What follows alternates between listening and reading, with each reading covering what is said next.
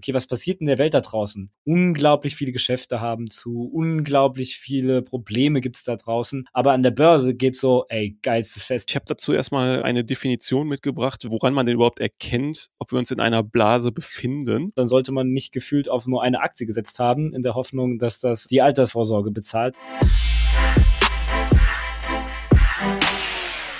Ja, hallo und herzlich willkommen zurück zu einer neuen Folge unseres Talerbox Podcast. Mit mir Stefan und den Basti habe ich natürlich auch wieder mitgebracht, direkt vom Stream ans Podcast Mike für euch. Alles klar, Basti? Alles bestens, voll motiviert. Es geht los. Für euch wird es wahrscheinlich Freitagmorgens sein. Für uns ist es Mittwochabend, aber das ist kein Problem. genau. Und in der heutigen Folge soll es darum gehen, ob wir uns derzeit in einer Aktienblase befinden, beziehungsweise ob uns bald ein Crash droht, wie es Dirk Müller und Co. sagen würden. Aber bevor wir mit dem Thema starten, kommen wir erstmal zu der News der Woche. Und keine Sorge, es ist diese Woche nicht wieder GameStop geworden, auch wenn es da sicherlich noch einiges zu berichten geben würde. Äh, nee, wir wollen heute mal darüber sprechen, über den Abgang, nenne ich es mal, von Jeff Bezos, der aktuell ja auch nicht mehr der reichste Mensch der Welt ist. Äh, Elon Musk hat ihn ja vor ein paar Wochen überholt. Da kam jetzt diese Woche die News, dass er als Amazon-CEO zurückgetreten ist. Ja, Basti, du bist ja quasi so auf drei Seiten mit dem Unternehmen verstrickt. Einmal als Aktionär, als Kunde, aber auch mit Amazon FBA, deinem Zweitbusiness. Hast du ein paar Gedanken zu dem Abgang mitgebracht?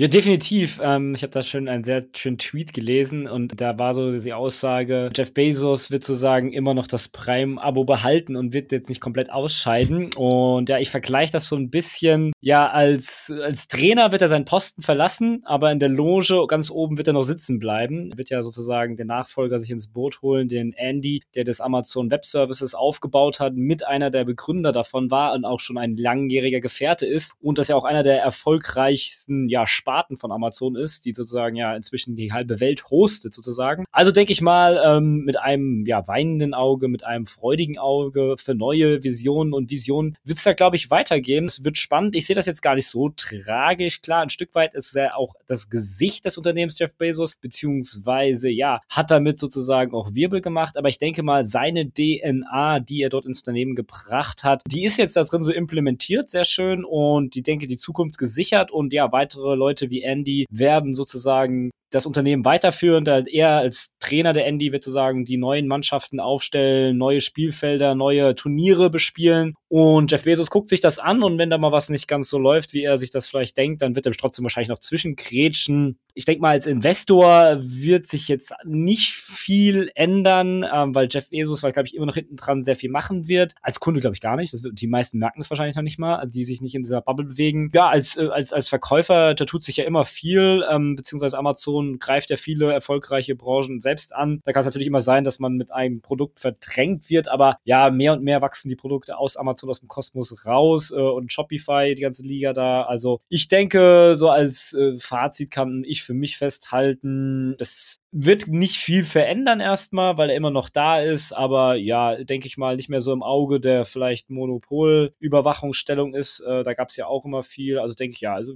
erst dachte ich kaufen, aber ich sehe es jetzt ganz entspannt irgendwie. Man beobachtet ja immer wieder diese ganze Aufregung, die dann entsteht, wenn solche Persönlichkeiten sich zurückziehen. Bei Microsoft, Google, Apple und Co. war es ja relativ genau. ähnlich und dann hört man auch immer direkt die Abgesänge, jetzt geht's bergab mit dem Unternehmen und zehn Jahre später steht das Unternehmen besser da als jemals zuvor. Ja, wie du schon sagtest, er wird im Hintergrund weiter die Strippen ziehen, also dass diese Ära zu Ende ist, denke ich nicht. Was ich aber noch ganz interessant fand, es gab ja in diesem Zuge auch den Investors Call, wo ein paar Zahlen von Amazon veröffentlicht wurde. Ähm, da habe ich mir mhm. mal so zwei, drei rausgepickt. Ah, okay ja. Und zwar, Amazon hat mittlerweile 1,3 Millionen Angestellte. Das muss man sich mal vorstellen, was das für eine Zahl ja, ist. Auch gehört, ja. Das ist krass. Äh, ja, und Content Free Cashflow, also das Geld, was äh, dort reinfließt, um 72 Prozent äh, steigern im Vergleich äh, zum Vorjahr. Und den Net Income ja. sogar, sogar fast verdoppeln. Das ist echt crazy. Und mhm. ja, dieses, der Größe bei der Größe, dann muss man überlegen, wie groß die schon sind. Ne? Und dann ja, so ein Bombenwachstum, klar, Pandemie, genau. aber ja, vor allen Dingen bei dem Hintergrund, dass ja auch Amazon ähnlich wie bei Tesla ja mal so ein bisschen nachgesagt wird, dass sie vielleicht auch schon ein bisschen zu teuer sind. Also ja. wenn ein Unternehmen noch so wächst, sehe ich das ehrlich gesagt ein bisschen anders. Und ja, ein, ein richtiges Zugpferd von Amazon, das hast du ja schon angesprochen, ist die AWS Cloud. Und da habe ich auch ein kleines Nugget zu mitgebracht. Und zwar ein guter Freund von mir, der arbeitet im Cloud-Bereich. Mhm. Und der hat gesagt, dass Amazon mit dem AWS-Service das Cloud-Game quasi gewonnen hat. Also der sagte, wenn du einmal dort drinne bist, dann hast du keinen Bock mehr zu wechseln. Und die ganzen großen Firmen, Netflix und und Co., die arbeiten alle mit denen zusammen und er selbst nutzt dort auch am liebsten diese AWS Cloud und äh, selbst äh, Google und Co., die, die Services, die dort angeboten werden, sind irgendwie nicht so geil wie die von AWS, weil die halt auch so ein ganzes Service-Kosmos drumherum gebaut haben, um dieses AWS, womit die den Entwicklern, die auf deren Plattform dann arbeiten, extrem gut dabei helfen, ihre Tätigkeiten dort umzusetzen. In dem Zuge finde ich dann halt persönlich ganz interessant, wenn man jetzt wieder ein bisschen in Zukunft schaut. Es wird ja immer, oder ist ja immer wieder im Gespräch, dass dieser AWS-Cloud-Bereich irgendwann mal ausgegliedert wird und einzeln an die Börse gebracht wird. Und in dem Zuge finde ich das immer ganz interessant, das dann so ins Verhältnis zu setzen, wie groß eigentlich AWS schon innerhalb von Amazon ist und was das dann halt für mhm. ein Unternehmen wird, wenn die sich dann irgendwann mal ausgliedern. Das ist schon echt Wahnsinn.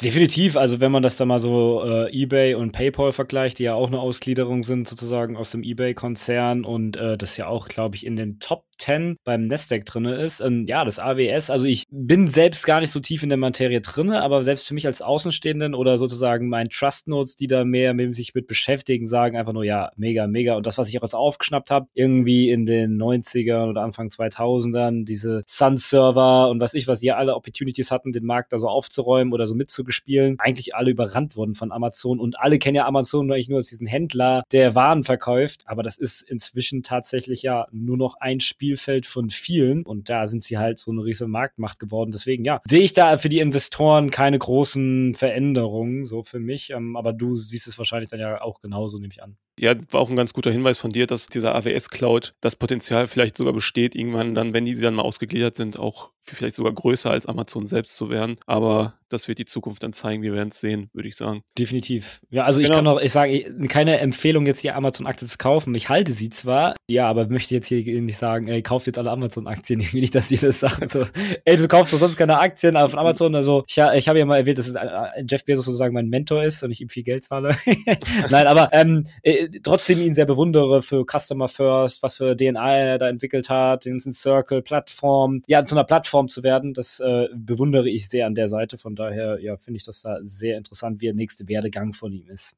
Ja, ich finde, dass man von solchen Persönlichkeiten wie Jeff Bezos auch sehr viel lernen kann selbst. Wir hatten das ja vorhin im Stream, da hat ja jemand geschrieben, dass er ihn äh, sehr unsympathisch findet. Aber ich finde, man kann auch von solchen Persönlichkeiten was lernen, auch wenn man die unsympathisch findet, indem man halt einfach schaut, was die gemacht haben oder was sie machen, wie sie Dinge angehen. Und da kann man dann ja trotzdem irgendwie immer was Geiles für sich rausziehen, finde ich. Genau, genau. Und jetzt geht er sozusagen in die nächste Phase seines Lebens, so wie ich das mal beschrieben habe. Selbst er war irgendwann mal der Schüler, hat gelernt, hat dann eigenes Unternehmen entwickelt, das groß aufgebaut, immer größere Branchen und äh, ja, Sachen angegriffen und für sich sozusagen entwickelt. Und jetzt geht er sozusagen vielleicht in die dritte Phase seines Lebens. Äh, ja, Nachhaltigkeit, da hat er ja einen, äh, einen nachhaltigen Fonds aufgesetzt mit 10 Milliarden, glaube ich, oder sowas. Und ja, das finde ich dann, dann spannend zu sehen, dass solche großen Persönlichkeiten, klar, ethisch nicht immer alles korrekt ha gemacht haben und nicht in der Zukunft Amazon korrekt machen wird, ethisch. Aber dass er sich sozusagen jetzt dafür einsetzt und stark macht, vielleicht das ein bisschen anders in der Zukunft zu machen und wie man die Welt dahingehend vorantreiben kann, nicht nur mit Exploration, sondern aber auch Unterstützung der, der vielleicht nicht so gut geht. Deswegen finde ich das schon ganz interessant, was für einen Weg er da jetzt geht und ich glaube, der richtige Zeitpunkt. Ja, gut, dann versuchen wir mal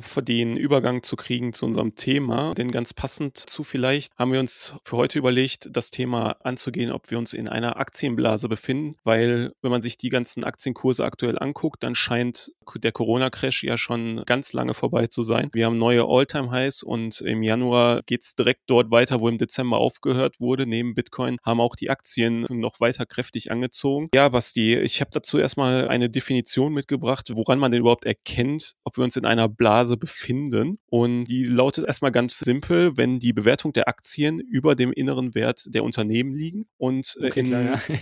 logisch. Und das erkennt sich halt dabei, dass der KGV eines Unternehmens häufig über 50 ist. Jetzt hat man ja gerade das Beispiel Amazon. Äh, Amazon hat ein KGV von circa 70 jetzt, also wäre auch schon einiges, ja. deutlich drüber. Und da habe ich jetzt mal ein paar Stichpunkte mitgebracht, die das ganze Geschehen um der Börse herum ein bisschen bewerten, woran man das auch erkennen kann. Und da würde ich dich mal dann bitten, deine Einschätzung dazu geben, ob du dem zustimmst. Also ja, wir sind äh, mhm. äh, dort in einer Bubble oder nein, sind wir nicht. Also das erste lässt sich vielleicht relativ einfach beantworten. Die Aktienkurse sind unverhältnismäßig angestiegen in der letzten Zeit. Ja, ja. Es gibt. Oder soll ich das noch kommentieren? nee, wir, wir fassen das erstmal ja. zusammen und äh, schauen ja. dann, wie viele von den sechs Punkten sind es, dann du mit Ja beantwortet hast. Und ich denke, dann kannst du zumindest für dich schon mal entscheiden, ob wir gerade in einer Bubble vielleicht sind oder nicht. Ja. also der zweite Punkt wäre, es werden aktuell sehr viele Gründe und Rechtfertigungen verbreitet, äh, die die hohen Preise rechtfertigen. Ja, ein Stück weit, ja. Ja, ja. viele Menschen geben plötzlich an, dass sie sehr viel Geld an der Börse verdienen und prallen damit. ja. GameStop. Die Massenmedien berichten verstärkt darüber. Ja. Okay, dann haben wir noch Änderung des Anlegerverhaltens. Also, dass das Anlegerverhalten sich dahingehend geändert hat, dass man, ja, wie wir es jetzt zum Beispiel sehen, dass viele auf die Broker zustürmen, dass sie jetzt auch wieder aktuell Probleme haben, die ganzen Anmeldungen zu bewältigen. Ja, Ausrufezeichen. okay, und der letzte Punkt ist die schnelle Wertminderung. Auf die schnelle Inflation folgt ein Crash.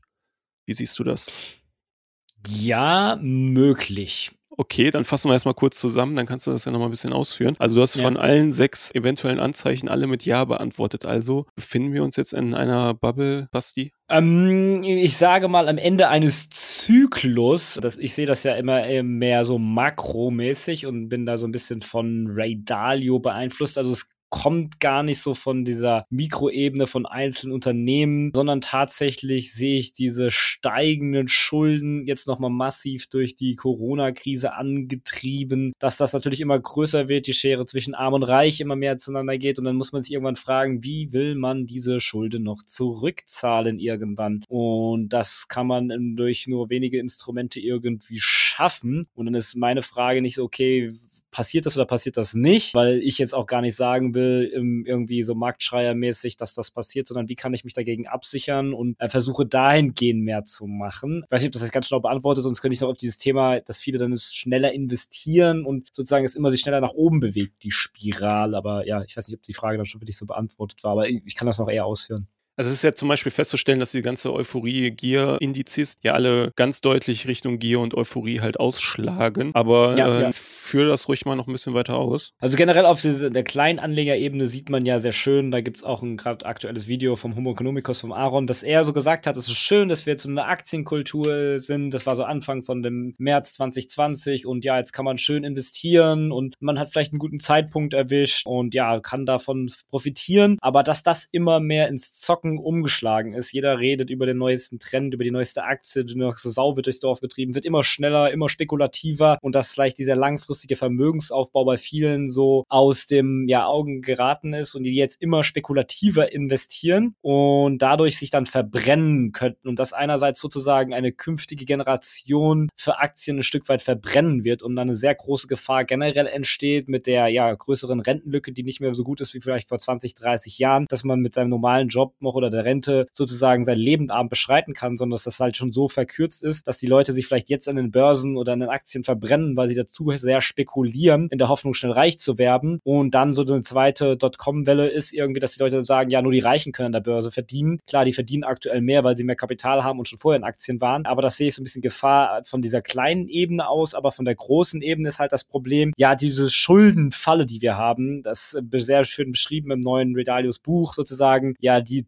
Circle of Debt sozusagen und wir haben so hohe Debt Circle aufgebaut und haben keine Mechanismen mehr irgendwie die Wirtschaft sozusagen am Leben erhalten, außer Geld drucken, Geld drucken. Und da muss man halt gucken, wie kann man die Schulden reduzieren. Klar, man kann die Steuern erhöhen, aber das Problem ist, ähm, dann streibt man die Schere zwischen Arm und Reich wahrscheinlich noch größer. Dann hat man so das Problem, okay, was kann man irgendwie machen? Ja klar, man kann versuchen natürlich die Inflation sehr hoch zu halten, durch die Entwertung der Schulden so ein bisschen voranzutreiben, dass Staaten ihre Schulden reduzieren können. Aber vielleicht geht das irgendwann auch nicht mehr und dann muss man irgendwie einen Schuldenschnitt machen. Und ja, das ist so ein bisschen diese ganz übergeordnete Regelung, wo selbst Ray Dalio sagt, okay, er hat noch nicht die perfekte Lösung dafür oder er sieht das auch sehr schwierig, gerade jetzt mit der Pandemie, die noch hinzukommt, weil wir sehen ja, dass die Leute immer mehr Aktien kaufen, die Aktien immer mehr steigen. Aber wenn ich dann einfach nur logisch gucke, okay, was passiert in der Welt da draußen? Unglaublich viele Geschäfte haben zu, unglaublich viele Probleme gibt es da draußen. Aber an der Börse geht so, ey, geilstes Fest, noch schneller hoch, noch ein GameStop, noch ein Silber gepusht, noch ein Bitcoin mehr. Und das irgendwie, ja, fühlt sich nicht gesund an, aus reinem Menschenverstand und die Zahlen sagen das auch. Also überlege ich so, ich sage jetzt nicht, es kommt die nächste Bubble, es bricht richtig krass ein, sondern okay, wie positioniere ich mich, um gegebenenfalls, wenn es zu Einbrüchen kommt, abzusichern. Und das fängt bei mir an, mit dem langfristigen Vermögensaufbau breit diversifiziert zu sein, da nicht auf irgendwelche spekulativen Zocks in einzelnen Aktien zu gehen. Klar kann ich das trotzdem machen, in Teilen,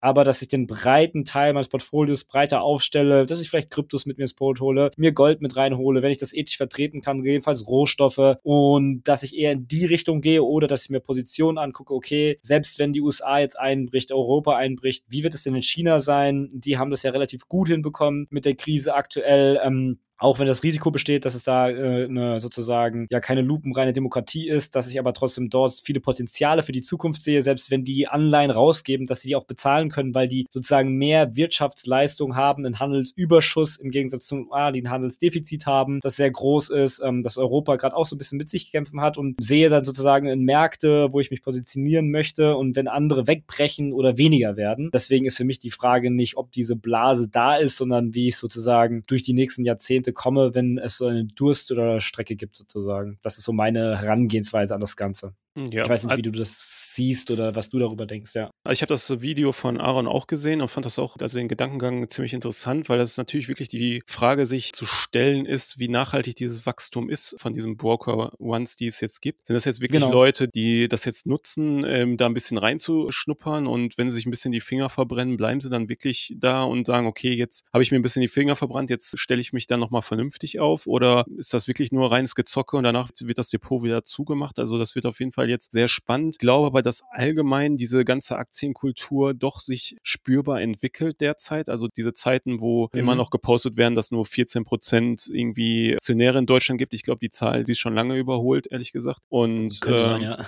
Ja, und deswegen, also ich denke, wenn es wirklich nachhaltig ist, dieses Wachstum, äh, wird das für uns alle gut sein und wird uns alle zumindest auf unserem Konto ein bisschen reicher machen. Deswegen hoffe ich, dass es ja dann auch nachhaltig ist. Ansonsten möchte ich nochmal über das Thema sprechen, allgemein Aktienbewertung. Was ich ein bisschen beobachte, ist, dass viele Aktien oder viele Unternehmen, die gar keinen Profit machen, insbesondere in so Hype-Themen wie Wasserstoff zum Beispiel, aber auch bei vielen Tech-Unternehmen, dass die teilweise phänomenale Kursumsatzverhältnisse haben. Also noch nicht mal KGV, also nicht, die machen nicht mal Gewinn, sondern nur rein auf den Umsatz betrachtet. Wenn ich dann sehe, dass so eine Plug Power ein Kursumsatzverhältnis von 100 hat, hat und ja. die seit Jahrzehnten, also die gibt es ja auch schon irgendwie seit 20 Jahren oder so, nicht mal einen Cent Gewinn gemacht hat. Da fragt sich dann auch, wie, wie nachhaltig das ist. Oder ein anderes Beispiel, Nikola zum Beispiel, die, wo man sich nicht mal das Kurs-Umsatz-Verhältnis, okay, das ist ja mittlerweile aufgelogen, dass das ein Ford war, aber ähm, selbst, selbst davor halt, die haben nicht mal einen Cent Umsatz gemacht, weil die gar kein Produkt hatten auf dem Markt und trotzdem ist die Aktie allein aufgrund dieser Erwartung gestiegen wie verrückt. Und da fragt man sich halt schon, okay, die Börse ist von den realwirtschaftlichen Daten offensichtlich komplett entkoppelt und hat damit überhaupt überhaupt nichts mehr zu tun. Da muss man halt immer für sich selber dann so ein Stück weit entscheiden, okay, weiß, an der Börse wird die Zukunft gehandelt und irgendwo wird an der Börse auch mit den Erwartungen gehandelt. Aber aus meiner Sicht muss man dann halt immer schauen, kann dieses Unternehmen noch in diese Erwartung irgendwann hereinwachsen oder nicht. Und bei vielen Unternehmen, die ich hier aktuell so an der Börse sehe, wage ich das äh, ehrlich gesagt doch sehr zu bezweifeln. Wenn man sich jetzt auch zum Beispiel so eine Tesla anschaut, ich habe das Thema ja auch in einer der älteren Folgen schon mal angesprochen. Wenn man sich die Bewertung aktuell von Tesla anschaut, dann müsste eigentlich jedes zweite Auto, was draußen rumfährt, müsste eigentlich ein Tesla sein. Also deswegen, das Thema hatten wir ja auch schon in den letzten Folgen. Das ist dann halt auch mal die Frage, wie viel Elon Musk ist in der Aktie drin, wie viel, ja. äh, wie viel hoffen die Aktionäre, dass man mit einem Tesla irgendwann zum Mars fliegen kann. Und das ist halt irgendwie, ja, ich finde das halt irgendwie schwierig, in solche Unternehmen persönlich zu investieren, beziehungsweise finde es dadurch dann halt auch immer schwieriger, Unternehmen zu finden, in die man oder in die ich investieren kann, wo ich dann das auch fundamental irgendwo noch rechtfertigen kann. Dann natürlich kommt sehr viel zusammen gerade an, am Aktienmarkt, also dass es keine Alternativen äh, derzeit gibt, dadurch, dass wir diese Nullzinsphase haben. Das hast du ja gerade mit äh, Ray Dalio schon ein bisschen angesprochen. Aber auch einen anderen interessanten Fakt, wenn man sich den mal anschaut, zum Beispiel rüber in die USA schaut, äh, dort gibt es ja wirklich diese Stimulus-Checks. Also das heißt, die Leute bekommen wirklich halt quasi einen Check vom Staat, den sie halt einlösen können. Und der ist so, ich habe es vorhin nochmal gegoogelt, das kann auch ein bisschen weniger sein, aber es müssten so 1400 Dollar sein. Und wenn man, Ja, ja, irgendwas gehört, ja. ja, wenn man überlegt, klar, das ist so ein Stimulus-Check hilft vielen Leuten, eine gewisse Zeit zu überbrücken, die gerade jetzt ihren Job durch Corona und Co. verloren haben. Aber man muss auch mal schauen, dass es auch in den USA natürlich immer noch Millionen von Menschen gibt, die immer noch einen Job haben und immer noch täglich zur Arbeit gehen und für die das nichts anderes ist als quasi so ein Bonuscheck. Und was machen diese Millionen? Die schieben das natürlich, vor allen Dingen in den USA, wo die Aktien ja auch zur Altersvorsorge dienen, die schieben das dann natürlich in den Aktienmarkt, weil sie können das auch nicht für Urlaub und Co. ausgeben, weil geht teilweise ja auch gar nicht so wirklich in der aktuellen Situation. Und dann ist dann halt mal von Millionen Menschen mal 1400 Dollar fließt dann in den Aktienmarkt. Und das ist dann halt verdammt viel Geld, was natürlich dann auch im Markt einiges bewegen kann. Aber auch dann diese ganzen Stimulus-Sachen von den USA, zum Beispiel auch im Clean Energy-Bereich, hatten wir auch gerade im Stream wieder. Da hat auch jemand vorgeschlagen, Clean Energy ETF zu kaufen, der ja in der letzten Zeit äh, sehr, oder allgemein dieser ganze Clean Energy-Bereich, Ja, der ja, sehr, ja. Der ja sehr gut gelaufen ist, aber der halt auch gut gelaufen ist, weil in dieser Erwartungshaltung, in dieser Erwartungsphase, dass jetzt Biden gewonnen hat und dort in diese Richtung halt sehr viel Geld jetzt fließt und dort in der nächsten Zeit auch einiges äh, passieren wird. Definitiv, also ja, kann ich so unterschreiben. Was, man, man sieht halt zum Beispiel, dass die IPOs dann auch sehr stark sind. Also einerseits gibt es halt wenig Investitionsmöglichkeiten. Es gibt halt keine Zinsen und das Geld muss sozusagen irgendwie hin. Und ja, viele Firmen versuchen das Geld sozusagen einzusammeln, was es dort auf der Straße gibt und versuchen vielleicht auch neue Innovationen in Technologien voranzutreiben. Aber das wird natürlich nicht bei allen funktionieren. Jetzt ist es natürlich schwierig, die Spreu vom Weizen zu trennen. Gerade wenn man dann in Einzelaktien unterwegs ist in der Selektion, ist es dann tatsächlich das, was ich wieder sage, geh lieber auf die Makroebene und hol dir das komplette Board sozusagen ins Portfolio mit ETFs und versuch da jetzt nicht irgendwelche einzelnen Amazons rauszupicken, die vielleicht in Zukunft was sein könnten. Ist natürlich auch viel heiße Luft dabei. Zum Beispiel End Finance wollte ja auch letztes Jahr an die Börse gehen. Da wurde die ja ein bisschen gestoppt und es wäre die größte IPO der Welt gewesen, sogar aus China. Und ja, das ist das Geld muss irgendwo hin und viele einflussreiche und reiche Menschen haben noch Geld, mal das irgendwo reinpumpen und das versuchen natürlich Unternehmen für sich zu Sitze zu machen und auch kleine Menschen und ja, aber ist ja die Frage, wie lange das gesund ist. Und es wird irgendwann, also da bin ich jetzt Prophet sozusagen, es wird irgendwann eine Krise geben. Ich weiß noch nicht wann, aber ja, das,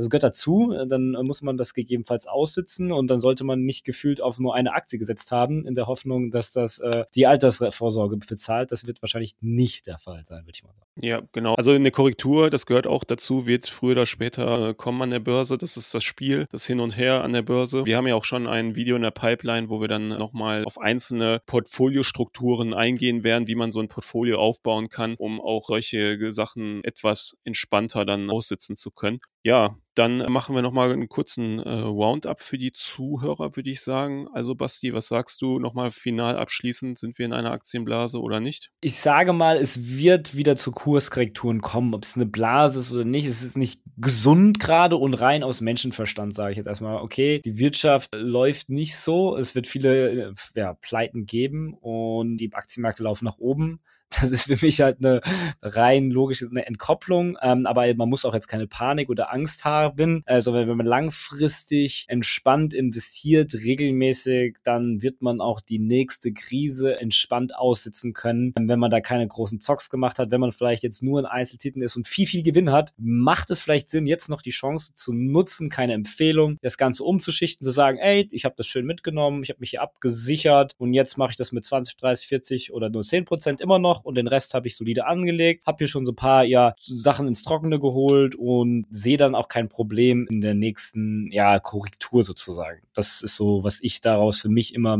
mitnehme, wenn ich das Ganze so höre von größeren Investoren. Ja, sehe ich genauso und würde es halt so zusammenfassen. Der Aktienmarkt ist alternativlos, aber nicht risikolos. Das heißt, man muss damit leben, dass es abwärts geht, so wie es auch mal wieder aufwärts gehen wird. Und aktuell geht es sehr stark aufwärts, aber aus meiner Sicht lässt sich das alles äh, sehr gut erklären aufgrund der Alternativlosigkeit, die der Aktienmarkt aktuell hat.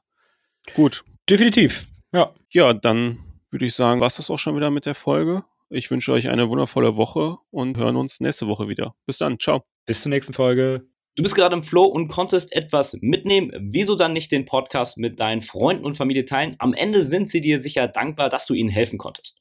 Oder du willst den Podcast aktiv mitgestalten? Dann tagge uns doch auf Instagram at Halabox und stell uns deine Frage oder gib uns einen Shoutout. Vielleicht ist deine Frage dann bald schon Topic bei uns im Podcast. Unser Like hast du definitiv sicher.